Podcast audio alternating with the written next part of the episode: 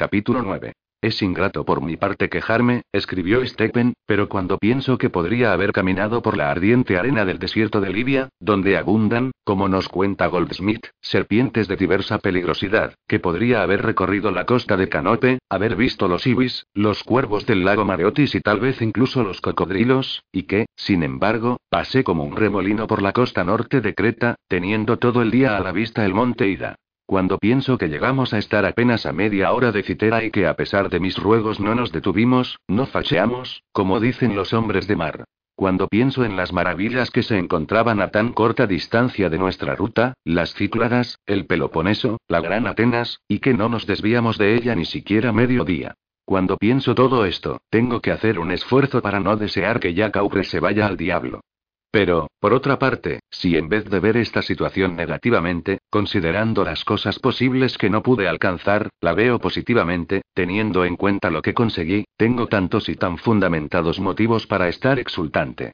He visto el mar de Hornero, aunque no vi su tierra, los pelícanos, los enormes tiburones blancos que los marineros no perdieron la oportunidad de pescar, las oloturias, la seuspongia mollísima, las mismas con las que Aquiles llenó su casco, según Poggio, las indescriptibles gaviotas y las tortugas.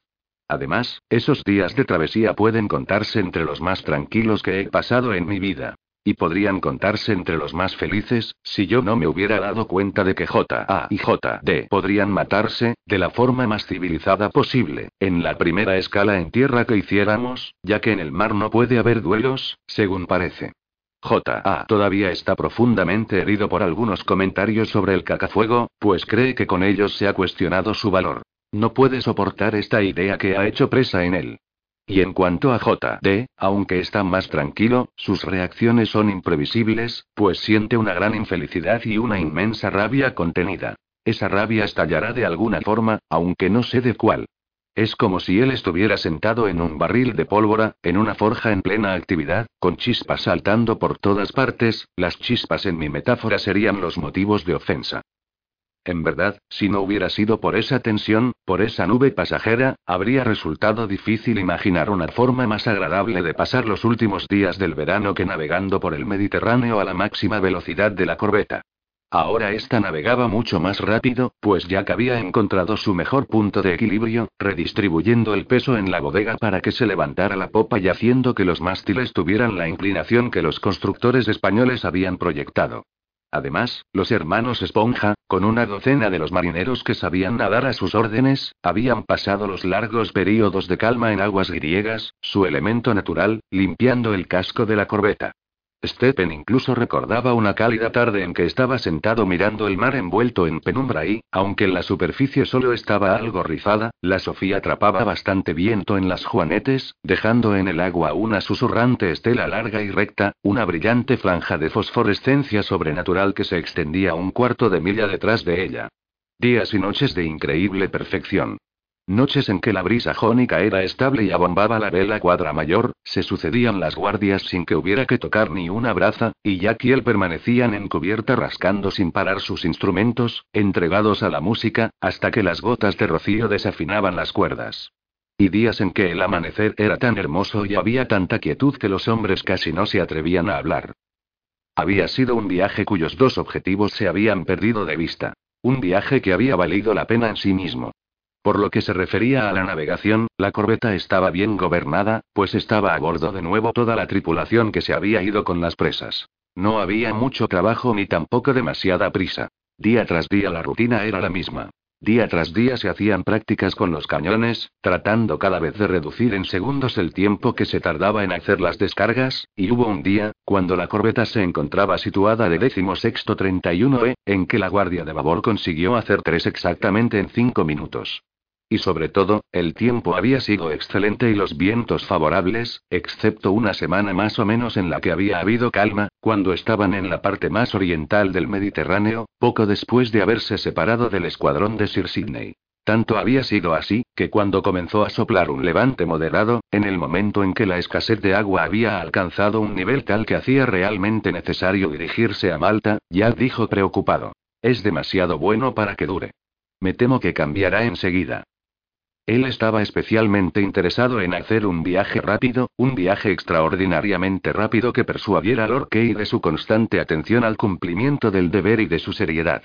No había escuchado en su vida de adulto nada que lo hubiera desanimado más, después de darle vueltas, que los comentarios del almirante sobre la promoción a un rango superior. Eran comentarios hechos en tono amable, pero muy convincente, y se sentía obsesionado por ellos. No creo que debiera usted preocuparse por un simple título, por un título que es casi puramente formal, dijo Stephen. De todas maneras, ya lo llaman Capitán Aubrey, y después de ese ascenso lo seguirán llamando Capitán Aubrey, porque no creo que nadie le diga capitán de navío tal y tal. ¿Acaso no será que usted se obstina en conseguir la simetría, que anhela llevar dos charreteras? Ese anhelo ocupa un importante lugar en mi corazón, desde luego, junto con el deseo de ganar 18 peniques más cada día. Pero permítame puntualizar, señor, que se equivoca por completo en la afirmación que ha hecho. Actualmente me llaman capitán solo por cortesía, dependo de la cortesía de un montón de personas insignificantes, lo mismo que a un cirujano lo llaman por cortesía doctor. Le gustaría que cualquier maldito zoquete lo llamara señor Maturín cuando quisiera ser descortés. En cambio, si llego a ser capitán de navío algún día, seré capitán por derecho. Pero tan solo cambiaría mi charretera de un hombro al otro. No tendría derecho a llevar dos charreteras hasta pasados tres años desde mi nombramiento. No. La razón por la que todo oficial de marina en su sano juicio desea ardientemente ser nombrado capitán de navío es la siguiente. Una vez que uno pasa al otro lado de la barrera, pues, ya está. Sí, ya está, mi querido amigo. Es decir, a partir de ese momento lo único que uno tiene que hacer para llegar a almirante es seguir vivo. Y sin duda ese es el punto culminante de la felicidad humana. Desde luego que lo es, dijo Jack mirándolo fijamente. ¿No le parece algo evidente? Sí, claro, punto.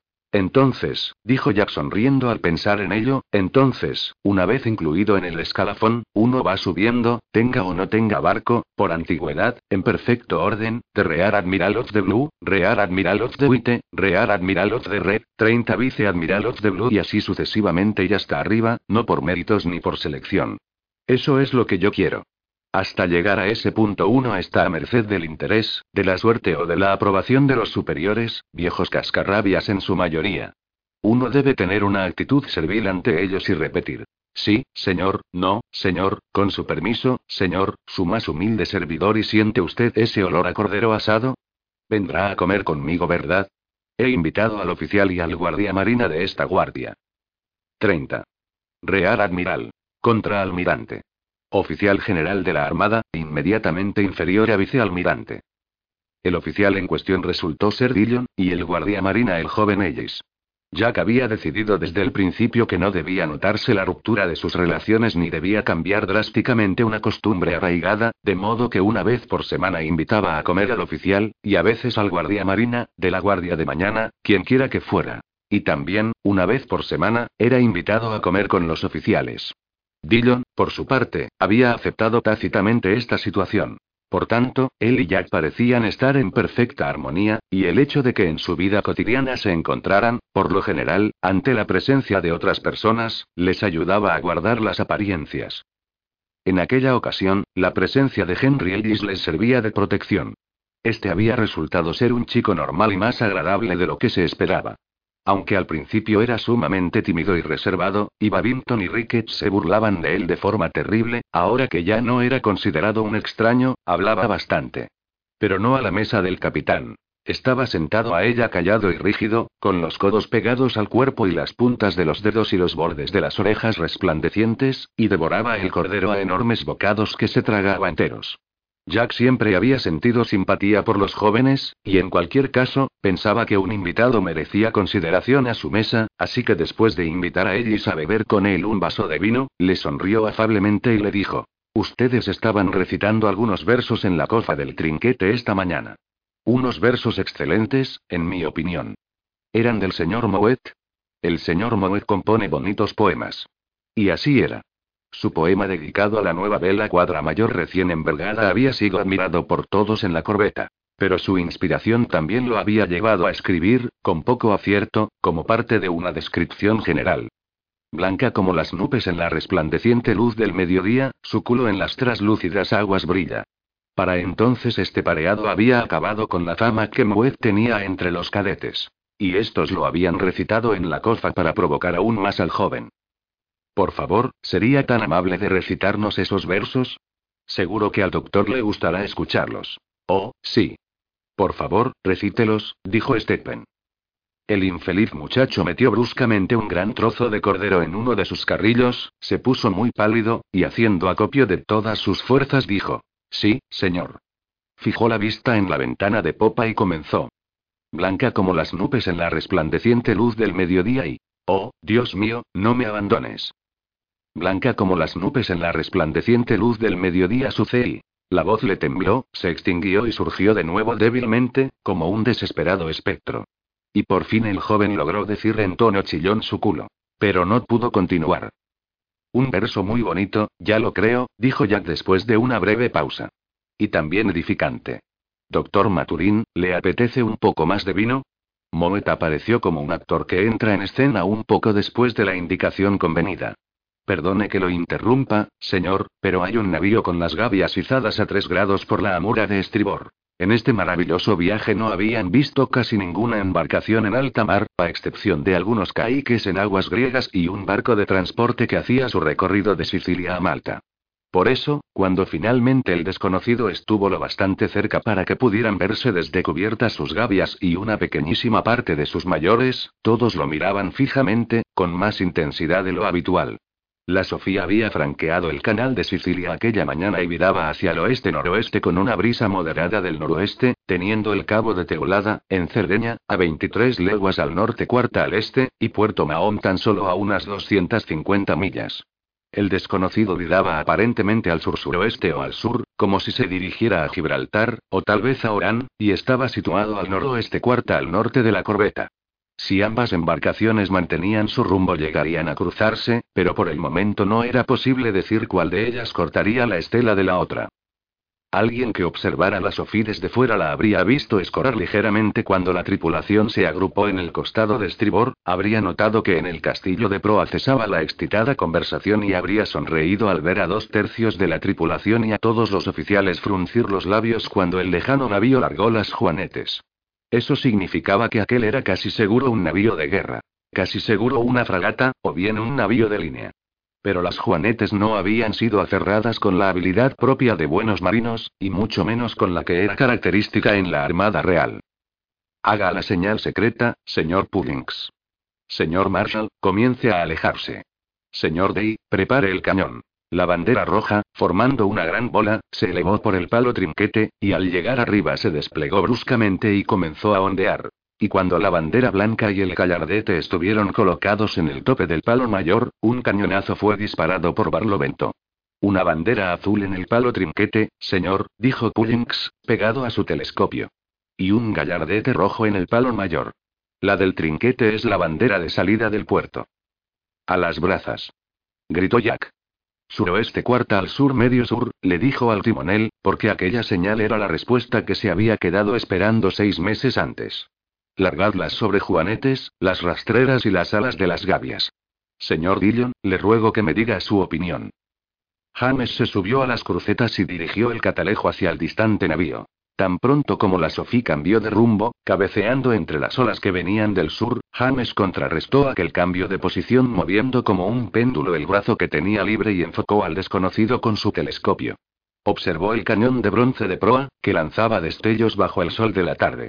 Estaba seguro de que era una fragata. Todavía no podía contar sus portas, pero sin duda era una fragata muy potente. Y refinada. También a bordo de ella estaban izando las rastreras y tenían dificultades en la maniobra con una botavara. Señor, dijo el guardia marina de la cofa del mayor al descender de esta con un marinero. Andreus cree que es la de Daineuse. Mírela de nuevo con mi telescopio, dijo Dillon pasándole a Andreus su telescopio, el mejor de la corbeta. Sí. Es la de Daineuse, dijo el marinero, un hombre de mediana edad que cubría su bronceado torso únicamente con un grasiento chaleco rojo. Observe la curva de su proa de moderno diseño. Fui prisionero a bordo de ella más de tres semanas. Me sacaron de un barco carbonero. ¿Cuántos cañones tiene? 26 cañones de 18 en la cubierta superior, señor, 18 largos de 8 en el alcázar y el castillo de proa, y uno largo de 12, hecho de bronce, a proa. Me obligaban a sacarle brillo a ese cañón. Es una fragata, señor, no cabe duda, informó James. Y Andreus, de la cofa del mayor, un hombre sensato, dice que es la de Daineuse. Estuvo prisionero en ella. Bien, dijo Jackson riendo, es una suerte que ahora los días sean más cortos. Faltaban, en realidad, alrededor de cuatro horas para que el sol se pusiera. El crepúsculo no duraba mucho en esas latitudes y pronto habría total oscuridad. La Geda Ignause, para alcanzar a la Sophie, tendría que navegar a una velocidad casi dos nudos superior a la de esta, pero Jack no creía que pudiera hacerlo. Si bien estaba muy bien armada, no se distinguía por su habilidad para navegar como la Astree o la Pomone. Él puso entonces toda su atención en conseguir que su querida corbeta alcanzara cuanto antes la máxima velocidad. Podría suceder que no lograra escabullirse durante la noche, cuando él estaba en la guarnición de las Antillas, había tomado parte en una persecución a lo largo de más de 200 millas que había durado 32 horas, y cada yarda podría contar. Ahora el viento soplaba casi por la aleta de babor de la Sophie, no lejos del punto por donde era más favorable y permitía navegar de manera óptima, y la velocidad de esta era de más de 7 nudos. La tripulación, numerosa y bien adiestrada, había largado tan ágilmente las sobrejuanetes y las alas que durante los primeros 15 minutos la corbeta parecía aventajar a la fragata. Quisiera que esto durara, dijo Jack mirando hacia el sol a través de la delgada y gastada lona de la gavia. Las prodigiosas lluvias de primavera en el Mediterráneo occidental, el sol griego y los fuertes vientos habían eliminado hasta la última partícula del acabado que el constructor había dado a las velas, haciendo que éstas perdieran gran parte de su consistencia y colgaran por la parte central y los rizos. No había problema si navegaban con el viento en popa, pero si debían dar bordadas en su enfrentamiento con la fragata, el aparejo terminaría destrozado. Nunca habían estado tan cerca de que esto ocurriera. Sin embargo, aquello no duró. Cuando en el casco de la fragata se notó la presión de las velas que habían sido desplegadas lentamente, ésta trató de recuperar el tiempo perdido y comenzó a dar caza a la Sophie.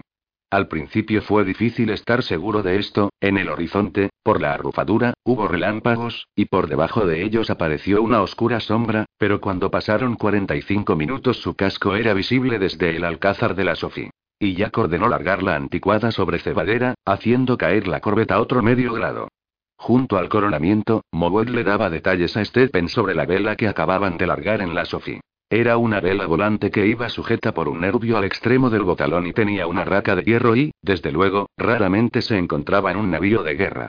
Jack permanecía junto al último cañón de popa de la batería de estribor con los ojos fijos en la fragata, tratando de no pasar por alto ninguno de los movimientos a bordo de esta, y estaba abstraído en el cálculo de los riesgos que correrían al largar las alas de las juanetes con aquella brisa cada vez más intensa. Entonces se oyó un confuso rumor a proa y el grito hombre al agua.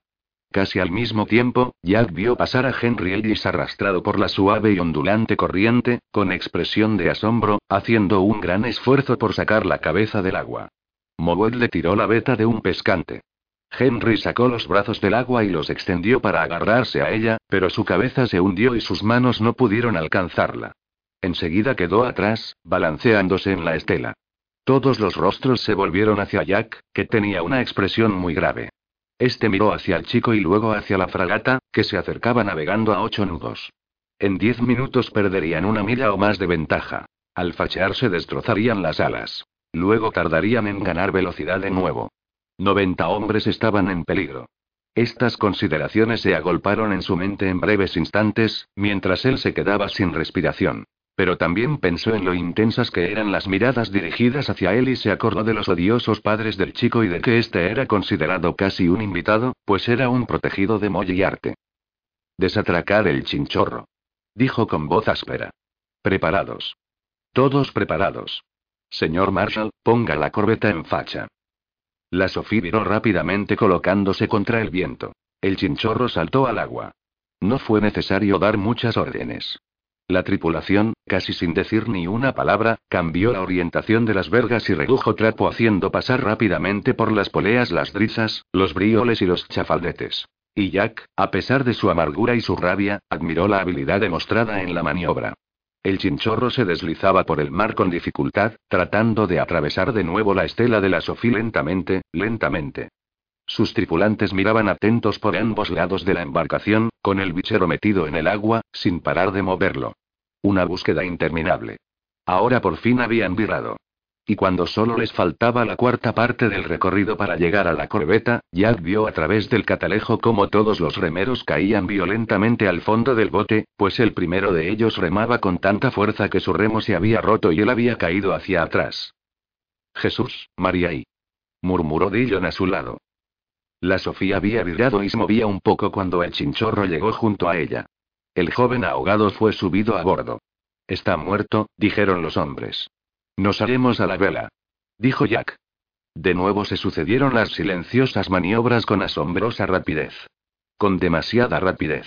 Pues cuando aún la corbeta no se había situado en su rumbo, ni había alcanzado siquiera la mitad de la velocidad que tenía anteriormente, se oyó un horrible crujido y la verga de la juanete de proa se resquebrajó por la parte sujeta por las eslingas. Ahora se daban órdenes rápidamente. Stephen, al levantar la vista del cuerpo de Ellis, vio a Jack dando órdenes a Dillon, soltando una sarta de vocablos técnicos. Luego este, tras elaborarlas, las transmitió a través de la bocina al contramaestre y a los gavieros de proa, que se apresuraron a subir a lo alto de la jarcía. Jack dio también instrucciones al carpintero y su brigada, calculó los cambios de las fuerzas que actuaban en la corbeta y le dio al timonel las indicaciones para seguir un rumbo apropiado. Por encima del hombro, dirigió la vista hacia la fragata, y después miró hacia abajo con mucha atención. ¿Puede usted hacer algo por él? ¿Necesita usted ayuda? Su corazón ha dejado de latir, dijo Stephen. Pero me gustaría intentar y podría colgarlo por los pies en cubierta. No hay sitio abajo. Shanahan. Thomas. Echad una mano. Usad la estrellera y esa meollar. Haced lo que el doctor os indique. Señor Lang, esa reparación y. Stephen mandó a Cheslin a buscar lancetas, cigarros y el fuelle de la cocina. Y cuando el cuerpo inerte de Henry Ellis quedó suspendido sobre cubierta, lo dobló por la cintura dos o tres veces con la cara hacia abajo y la lengua afuera, sacándole un poco de agua. Manténgalo así, dijo, y lo pinchó con una lanceta detrás de las orejas. Señor Ricketts, tenga la amabilidad de encenderme ese cigarro. Los tripulantes de la Sofía que no estaban ocupados en reparar la agrietada verga, ni en envergar de nuevo la vela y guindarla, ni en cambiar la orientación de las velas constantemente, ni en lanzar miradas furtivas a la fragata, tuvieron la enorme satisfacción de observar lo que hacía el doctor Maturin. Con el humo del cigarro, Stephen llenó el fuelle y luego metió la punta de este en uno de los agujeros de la nariz del paciente, mientras su ayudante le mantenía cerrada la boca y el otro agujero de la nariz. Entonces insufló el humo acre en los pulmones de Ellis y dobló su cuerpo de modo que el vientre oprimiera el diafragma. Boqueadas, ahogo, una fuerte presión del vientre sobre el diafragma, más humo, boqueadas más regulares, y finalmente Ellis tosió. Ya pueden bajarlo, dijo Stephen a los fascinados marineros. Los hay que nacen para ser colgados. La fragata había recorrido una gran distancia en ese tiempo, y ahora podían contarse sus portas sin usar el catalejo. Era una potente fragata, cada una de sus baterías podía lanzar un total de 300 libras de metal, mientras que la Sophie solo 28, pero iba muy cargada, e incluso con aquel viento moderado tenía dificultad para avanzar. Parecía estar haciendo un esfuerzo por navegar entre las olas que rompían regularmente bajo la proa, salpicando la cubierta. Todavía continuaba acercándose a la Sophie perceptiblemente. Pero, dijo Jack para sí, apuesto a que con esa tripulación arriará las sobre Juanetes antes de que oscurezca del todo. Por su atenta observación del modo de navegar de la Geda Ignause, estaba convencido de que gran parte de los marineros eran inexpertos. Incluso era posible que toda la tripulación fuera novata, ya que esto no era raro en los navíos franceses. Pero tal vez haga antes un tiro de punto en blanco. Levantó la vista hacia el sol, que aún estaba a bastante distancia del horizonte. Y después de ir y venir cien veces del coronamiento al cañón y del cañón al coronamiento, observó que el sol aún estaba a bastante distancia del horizonte, justo en el mismo lugar, brillando con absurda viveza en el espacio entre el pujamen de la gavia y la verga, mientras que la fragata había avanzado ostensiblemente. Entretanto, la rutina diaria de la corbeta continuaba casi mecánicamente. Se dio la voz de rancho al comenzar la guardia del primer cuartillo. Y al sonar dos campanadas, cuando Molot levantaba la corredera, James Dillon preguntó: ¿Llamo a todos a sus puestos, señor? Estaba un poco indeciso, pues no sabía cuáles eran las intenciones de Jack, y por encima del hombro de este miraba fijamente la Deda Ignause, que se aproximaba brillando bajo el sol, con un aspecto impresionante por todo el velamen que tenía desplegado y aquella especie de bigote blanco que la hacía parecer más veloz. Oh, sí, por supuesto. Veamos el resultado de la medición de Moet y después, por favor, llame a todos a sus puestos. Siete nudos y cuatro brazas, señor, con su permiso, le dijo Moet al primer oficial, que se dio la vuelta, se llevó la mano al sombrero y le repitió el resultado al capitán. Se oyó el redoble del tambor y retumbó en cubierta el ruido ensordecedor de los pasos de los hombres, con sus pies descalzos, en el interior del barco. Todos ocuparon sus puestos.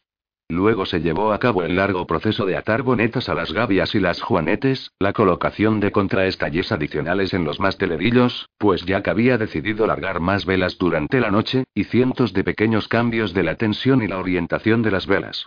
Todo esto llevó tiempo. Pero el sol aún brillaba, y la Deda Igneus se acercaba cada vez más, y más, y más.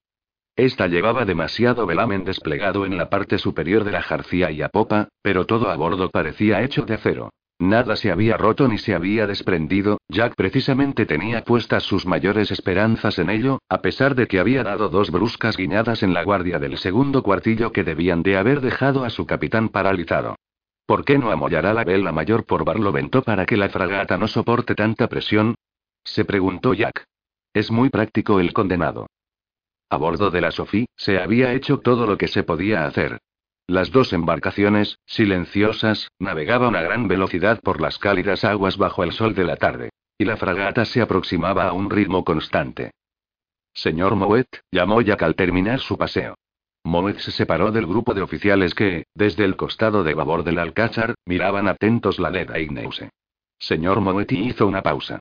Desde abajo, medio apagados por el canto del viento que soplaba por la aleta y el crujido del aparejo, llegaban fragmentos de una suite para violoncelo.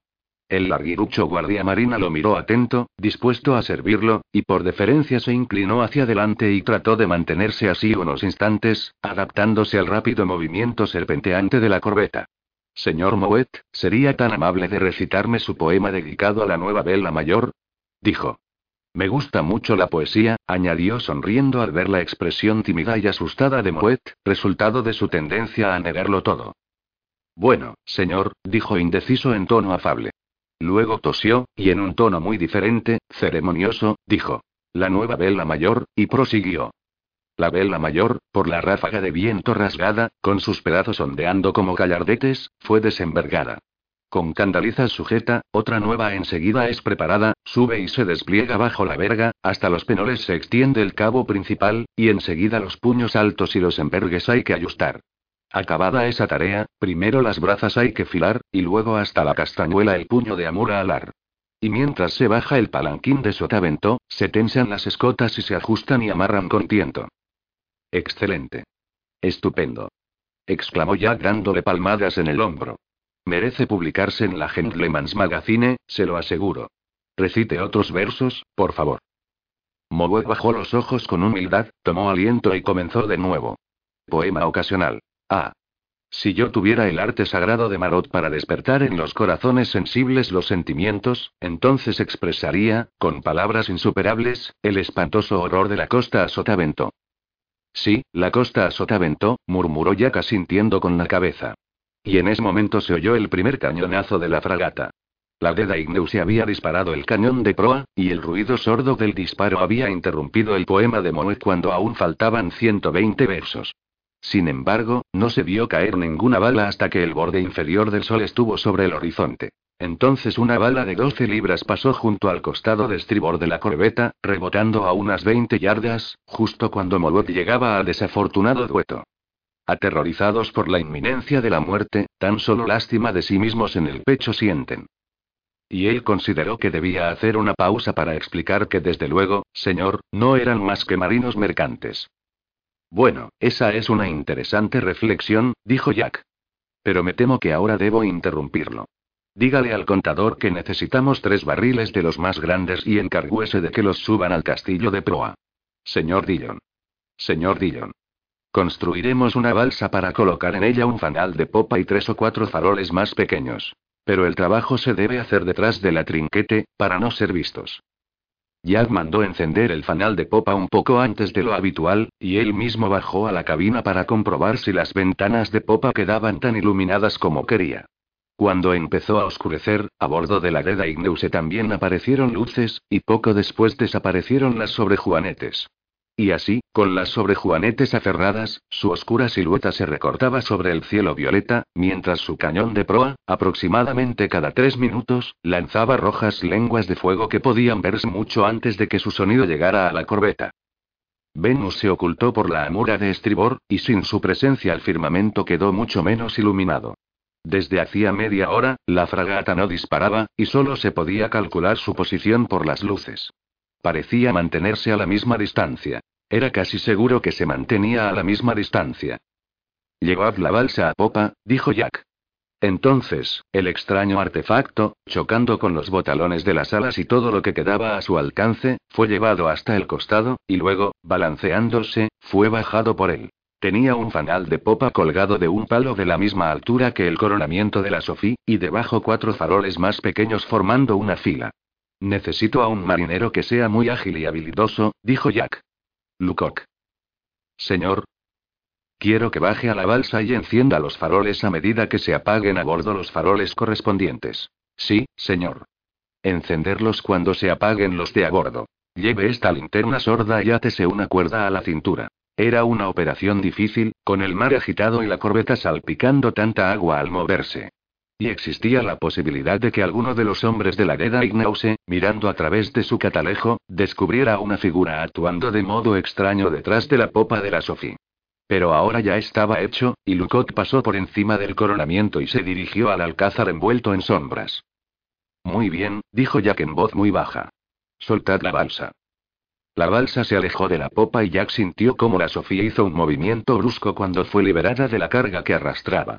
Llevaba una loable imitación de las luces de la corbeta, aunque cabeceaba demasiado, y el contramaestre le había colocado cuerdas entrecruzadas simulando marcos de ventanas. Jack la miró unos instantes y luego dijo: Largad las alas de las juanetes. Los gavieros subieron, perdiéndose de vista inmediatamente, mientras todos en cubierta estaban muy atentos, inmóviles, mirándose unos a otros. El viento había amainado un poco, pero la verga resquebrajada suponía un problema. Y en cualquier caso, el velamen desplegado hacía una gran presión y. Se ataron las empuñiduras de las alas recién desplegadas, se tensaron los contraestalles adicionales, y el rumor de la jarcía aumentó un cuarto de tono. La sofis movía más velozmente. Los gavieros reaparecieron en cubierta y se quedaron junto a sus atentos compañeros, volviendo la vista hacia atrás para observar las luces cada vez más lejanas. No se desprendió nada en el aparejo. La presión disminuyó un poco. Y de repente, todos miraron hacia la Deda Ignause, que había comenzado a disparar de nuevo. La fragata disparó una y otra vez, una y otra vez. Y de pronto se vio su costado iluminado, pues había dado una guiñada para dispararle una andanada a la balsa. Era una magnífica visión, una larga hilera de brillantes fogonazos acompañados de un terrible estruendo. Sin embargo, la balsa no sufrió daños, y en la cubierta de la Sofía los hombres se reían entre dientes. Una andanada tras otra. La fragata parecía furiosa. Y finalmente se apagaron las luces de la balsa, todas a un tiempo. ¿Pensarán que nos hemos hundido? Y, se preguntaba Jack mirando el costado de la lejana fragata, ¿y o habrán descubierto el engaño? ¿Se habrán detenido? En todo caso, estoy seguro de que no pensarán que hemos seguido recto. Pero una cosa era decir que estaba seguro de ello y otra muy distinta era estar en el fondo realmente convencido, así que subió al tope y comenzó a recorrer el horizonte con su telescopio de noche, desde el nor-noroeste al este-nordeste. Allí estaba cuando las playas desaparecieron en el cielo, y allí seguía al rayar el alba, e incluso al salir el sol. Aunque ya para entonces era evidente que, o bien habían dejado atrás la fragata, o bien esta, tratando de darles caza, había tomado un nuevo rumbo, hacia el este o el oeste. Nor-nordeste es el rumbo más probable, pensó Jack entrecerrando los ojos a causa del brillo cegador del sol que comenzaba a salir, mientras se apoyaba el catalejo contra el pecho para cerrarlo. Eso es lo que yo habría hecho. Descendió del tope con dificultad, pasando rígido entre los aparejos, y fue hasta su cabina caminando pesadamente. Mandó buscar al segundo oficial para calcular cuál era la posición de la corbeta en esos momentos y, con los ojos cerrados, esperó a que él llegara. Debían de estar ahora a cinco leguas del cabo Bougaroun, en la costa africana, pues habían recorrido más de 100 millas durante la persecución, y buena parte de ellas desviándose de su rumbo. Tendremos que navegar con el viento en contra, si volviera a soplar, había estado rolando y amainando durante la guardia de media, y mantenernos de ceñida lo más que podamos. Pero aún así, adiós a una travesía rápida. Jack se echó hacia atrás y cerró de nuevo los ojos, pensando en decir que era estupendo que África no se hubiera movido hacia el norte medio grado durante la noche, y sonriendo por esta idea se durmió enseguida. El señor Marshall hizo algunas observaciones que no obtuvieron respuesta. Contempló a Jack unos instantes y luego, con infinita delicadeza, le colocó los pies sobre el baúl, lo tumbó y le puso un cojín bajo la cabeza. Entonces enrolló las cartas náuticas y salió sigilosamente de la cabina. Adiós a una travesía rápida, en efecto. La Sophie se dirigía hacia el nor-noroeste, y el viento, cuando soplaba, venía precisamente del nor-noroeste. Además, este dejó de soplar varios días consecutivos, y al final, hasta llegar a Menorca, los hombres tuvieron que remar durante 12 horas seguidas, y atravesaron el gran puerto trabajosamente, llevando la lengua fuera, pues en los últimos cuatro días solo habían recibido un cuarto de su ración de agua. También salieron trabajosamente del puerto. La lancha y el cúter remolcaban la corbeta y los hombres levantaban los pesados remos, mientras el hedor de las curtidurías, que impregnaba el aire, los iba siguiendo. ¡Qué lugar tan deprimente! dijo Jack desviando los ojos de la isla de la cuarentena. ¿Piensa de verdad que lo es? dijo Stephen. Había subido a bordo con una pierna envuelta en un trozo de lona que le había regalado el señor Florey. A mí me parece que tiene sus encantos. Es que a usted le gustan mucho los reptiles, dijo Jack. Señor Bat, se supone que esos hombres tienen que levantar los remos, ¿no? La más reciente decepción, o mejor dicho, humillación que había sufrido, insignificante pero dolorosa, no tenía justificación. Él se había ofrecido a llevar en su bote a Evans, de la bombarda a Edna, aunque tenía que desviarse de su camino y pasar entre los navíos abastecedores y de transporte que componían el convoy que salía para Malta. Y Evans, mirando su charretera con su habitual insolencia, había dicho ¿Dónde has comprado ese galón? En Paunch. Eso me parecía. En Paunch tienen nueve partes de bronce. Casi no les ponen oro puro. Enseguida se nota. Envidia y mala voluntad. Lamentablemente, Jack había oído varios comentarios de ese tipo, todos provocados por los mismos condenados motivos. En cambio, él nunca había sido grosero con nadie porque lo hubieran autorizado a hacer un crucero, ni porque hubiera tenido suerte con las presas. Y por otra parte, tampoco había tenido tanta suerte con las presas, no tanta como los demás pensaban. El señor Williams lo había recibido con cara larga, y la causa era que parte del cargamento del San Carlo no había podido confiscarse, ya que había sido consignado por un comerciante de Ragusa bajo protección británica. Y los gastos del juicio ante el tribunal del almirantazgo habían sido muy altos. Y tal como estaban las cosas en esos momentos, realmente casi no había valido la pena enviar las presas más pequeñas. Por otro lado, en el astillero lo habían reprendido como a un niño por la rotura de la verga de la Juanete, que después de todo era una simple vara y se había gastado muy justificadamente. Y también por los brandales. Pero sobre todo, se sentía decepcionado porque Moriarty, durante su estancia, solo había estado allí una tarde y luego se había ido a pasar unos días con Lady Warren en Ciudadela. Según había dicho, estaba comprometida hacía tiempo. Y Jack no había imaginado que esto tuviera tanta importancia para él ni que lo hiciera tan infeliz. Una serie de decepciones. Se sentía bastante satisfecho con Merky y las cosas que ésta le había contado, pero eso era todo. Lord Kate se había hecho a la vela dos días antes de que él llegara y había dicho que era extraño que el capitán Aure no hubiera regresado en el plazo fijado, según le refirió el capitán Arte sin tardar. En cambio, los horribles padres de Ellis no habían abandonado aún la isla, y él y Stephen se vieron obligados a soportar su hospitalidad. Había sido la única vez en su vida que Jack había visto compartir media botella de vino blanco entre cuatro. Decepciones. Los propios tripulantes de la Sophie, desenfrenados por haber recibido un anticipo del dinero del botín, se habían comportado mal, muy mal, incluso juzgándolos según los patrones de comportamiento del puerto. Cuatro estaban en prisión por violación. Otros cuatro se habían quedado en los burdeles, pues no los habían encontrado antes de que la Sophie zarpara. Uno se había roto la clavícula y una muñeca. Estúpidos borrachos, dijo Jack mirando furioso a los tripulantes que estaban en cubierta. Por otra parte, muchos de los marineros que llevaban los remos en el convés remaban con desgana y estaban todavía sucios, sin afeitarse y algo desconcertados. Algunos vestían aún su mejor ropa, la que usaban para bajar a tierra, toda manchada y baboseada. Había olor a rancio, a tabaco de mascar, a sudor y a prostíbulo. Ellos no hacen caso de los castigos. Nombraré a ese negro mudo, a Kim, ayudante del contramaestre. Y prepararé un verdadero enjaretado. Eso les ayudará a recordar lo que deben hacer. Decepciones. Los rollos de lona número 3 y 4, de excelente calidad, que había encargado y pagado personalmente, no le habían sido entregados. En las tiendas se habían agotado las cuerdas de violín. Su padre le había enviado un carta en la que hablaba con vehemencia, casi con entusiasmo, de las ventajas de volverse a casar, de la conveniencia de tener una mujer que se ocupara del gobierno de la casa, de lo importante que era estar casado, desde todos los puntos de vista, especialmente desde el social, pues la sociedad exigía al hombre ciertos requisitos. El rango, decía el general Aubrey, no tenía ninguna importancia. La bondad del alma era lo que contaba. Y podían encontrarse personas de buen corazón y, sin duda, mujeres buenas incluso en una choza. La diferencia de edad entre una persona de 64 años y otra de 20 y tantos tenía muy poca importancia. Las palabras un viejo semental para una joven y estaban tachadas, y había una flecha señalando la frase que se ocupara del gobierno de la casa con una anotación al lado. Sería casi como un primer oficial de marina, creo yo. Jack miró hacia su primer oficial que, al otro lado del alcázar, enseñaba al joven Lucot cómo colocar el sextante para medir la altura del sol sobre el horizonte. Notaba que Lucoc, aunque trataba de contenerse, estaba muy entusiasmado por conocer aquel misterio que le explicaban cuidadosamente y, de forma más general, por su ascenso. Y eso fue causa de que su horrible humor comenzara a mejorar. En ese momento, decidió que virarían hacia el sur y que bordeando la isla irían hasta Ciudadela.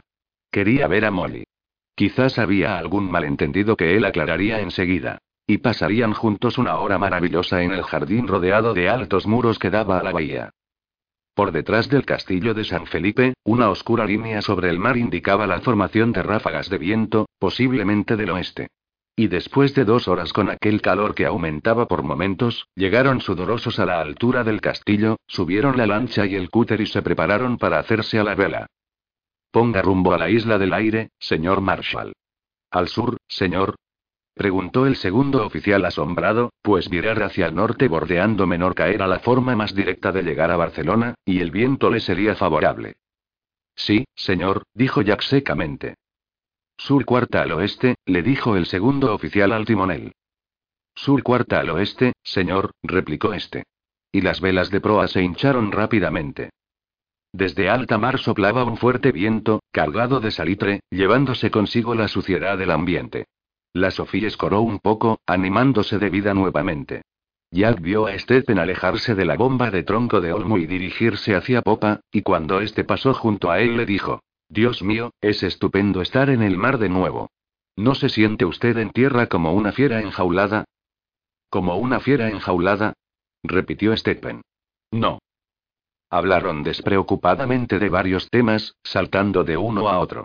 Hablaron de tejones, nutrias y zorros, de la caza del zorro, de algunos casos de zorros de asombrosa astucia y perfidia y también de gran resistencia y buena memoria.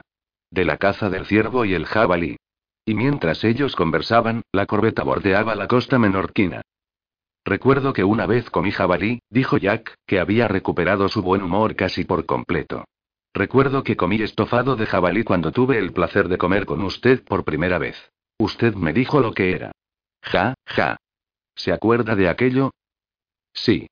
Y me acuerdo también de que hablamos de la lengua catalana, lo cual me trae a la memoria algo que quería decirle ayer por la tarde. James Dillon y yo fuimos hasta Ulla para ver sus monumentos prehistóricos, hechos por los druidas, no cabe duda, y había dos campesinos separados por una cierta distancia que se hablaban a gritos e hicieron comentarios sobre nosotros. Le relataré la conversación. El primer campesino dijo, ¿ves a esos herejes paseando tan satisfechos de sí mismos? El pelirrojo es un descendiente de Judas Iscariote, no hay duda. El segundo campesino contestó, por donde pasan los ingleses, las ovejas tienen partos prematuros o abortan. Todos son iguales. Malditos sean. ¿Dónde van? ¿De dónde vienen? El primer campesino dijo. Van a ver la naveta 31 y la taula de Mshar 32 vienen del navío de dos palos camuflado que está frente al almacén de Pep Ventura. Zarpan el martes al alba para un crucero de seis semanas a lo largo de la costa, desde Castellón al Cabo de Creus. Han pagado los cerdos a cuatro dólares la veintena. Lo mismo digo. Malditos sean exclamación de cierre. 31. Naveta. Monumento megalítico característico de Baleares. Es una sepultura para incineraciones colectivas u osarios. Su planta recuerda la forma de una nave rectangular o trapezoidal. 32. Taula. Monumento megalítico característico de Baleares. Está constituido por una piedra vertical y otra plana horizontal que forman una T. El segundo campesino no era muy original, dijo Jack. Y añadió pensativo y con un gesto de asombro. No parece que los ingleses les gusten mucho.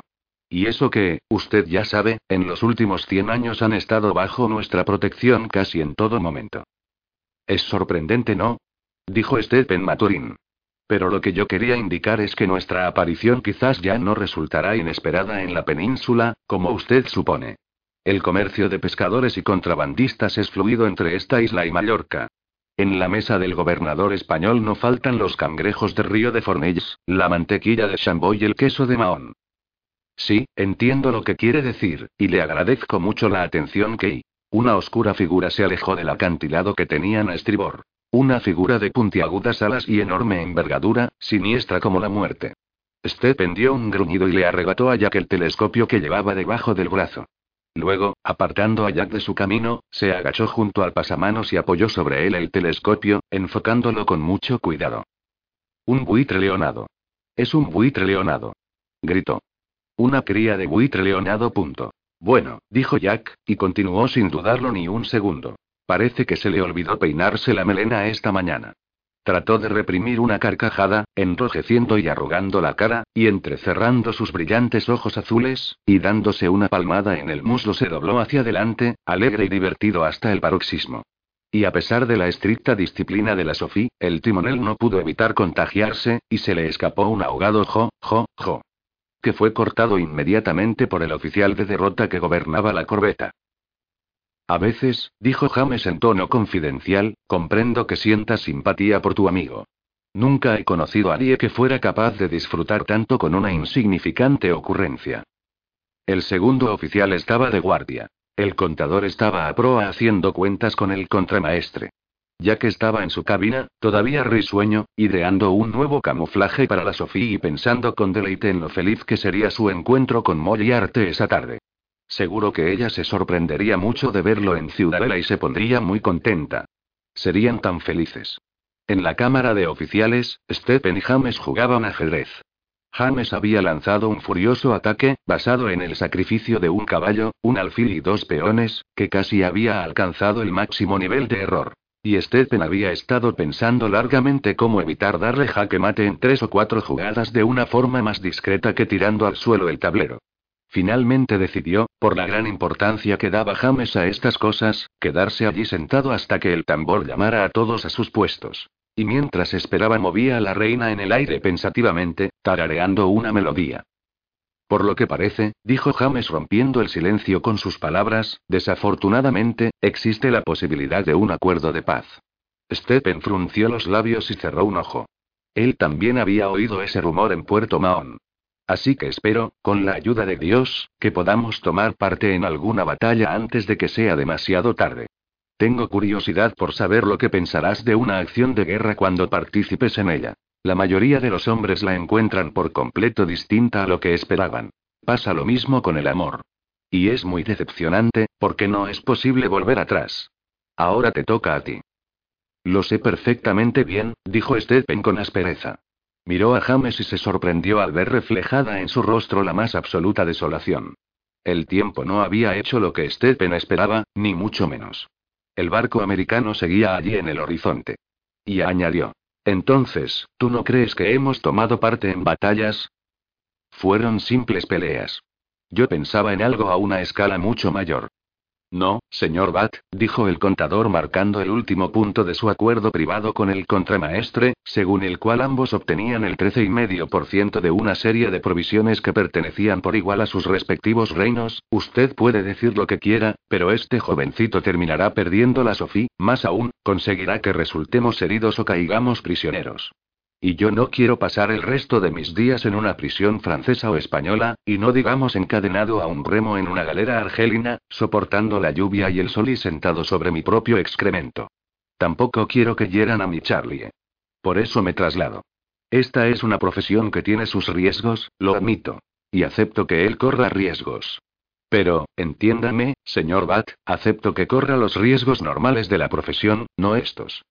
No hacer locuras como la de aquella enorme batería de los demonios. Ni adentrarse en la costa de noche como si fuera el dueño del lugar. Ni repostar agua en cualquier parte con tal de seguir navegando un poco más de tiempo. Ni atacar todo lo que ve independientemente de su tamaño o su número. Velar por el propio interés me parece muy bien.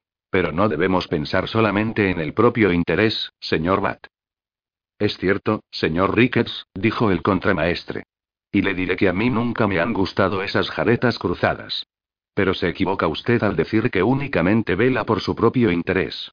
Mire esa guindaleza acalabrotada, no existe un cabo de mejor calidad. Y no tiene filástica dentro, dijo abriendo uno de los chicotes con un pasador.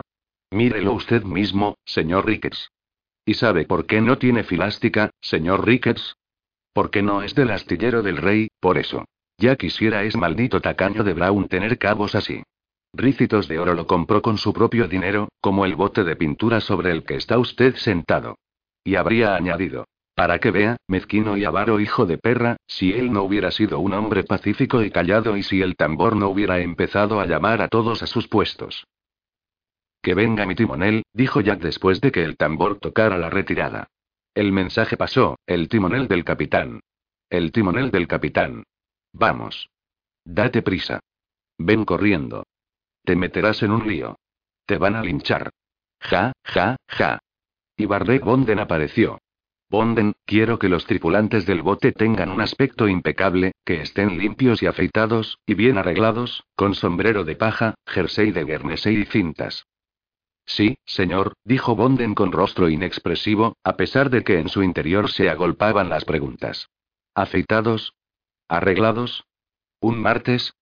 Ellos se lavaban los jueves y los domingos, cuando formaban por divisiones. Pero afeitarse un martes, en el mar, eso sí que era raro. Corrió a avisar al barbero de la corbeta. Y cuando ya la mitad de la tripulación del cúter, gracias a su arte, tenía la piel tersa y sonrosada, Bonden obtuvo respuesta a sus preguntas. Doblaban el cabo de Artrucci, por la amura de estribor, había aparecido Ciudadela. Pero en vez de seguir navegando hacia el noroeste, viraron en dirección a la ciudad y, con la gavia del trinquete en facha, se detuvieron en aguas de 15 brazas de profundidad, a un cuarto de milla del muelle. ¿Dónde está Simmons? preguntó James, pasando revista rápidamente a la tripulación del cúter. Está enfermo, señor, dijo Bonden. Y añadió en voz más baja. Es su cumpleaños, señor. James asintió con la cabeza. Sin embargo, haberlo sustituido por Davies no era muy acertado, pues aunque éste era de su misma estatura y le servía su sombrero de paja con la cinta bordada con el nombre de Sophie, tenía la piel de color negro azulado y no pasaría desapercibido. De todas maneras, no había tiempo de hacer nada al respecto, pues ya el capitán se aproximaba luciendo su mejor uniforme, con su mejor sable y su sombrero de lazo dorado. No creo que tarde más de una hora, señor Dillon, dijo Jack tratando de adoptar un tono solemne y ocultar su excitación. Y cuando el contramaestre daba las órdenes, bajó al inmaculado y reluciente cúter. Bonden había comprendido la situación mejor que Dillon. Aunque la tripulación del cúter hubiera sido de todos los colores del arco iris, o incluso totalmente negra, al capitán Aubrey eso no le habría importado en aquel momento. El sol se puso en el cielo nuboso. Las campanas de Ciudadela tocaban llamando al Ángelus, y las de la Sofía a la guardia del segundo cuartillo. La luna, casi en plenilunio, atravesó las nubes hasta aparecer radiante en el cielo detrás del Cabo Negre. Los marineros colgaron los colles. La guardia cambió. Todos los guardiamarinas, contagiados de la pasión de Lucot por la navegación, hicieron cálculos de la posición de la luna en su ascenso y de todas las estrellas fijas. Ocho campanadas. La guardia de media. Las luces de Ciudadela se apagaban. El cúter a lo lejos, señor, dijo el serviola por fin. Y diez minutos después Jack subía por el costado de la corbeta. Estaba muy pálido, y a la luz intensa de la luna tenía el aspecto de una calavera, pues parecía que su boca era un agujero negro y que las cuencas de los ojos estaban vacías. Ah, si aún está usted encubierta, señor Dillon. Dijo intentando sonreír. Nos haremos a la vela. Los coletazos de la brisa marina nos alejarán de aquí, dijo, y con paso vacilante se dirigió a su cabina.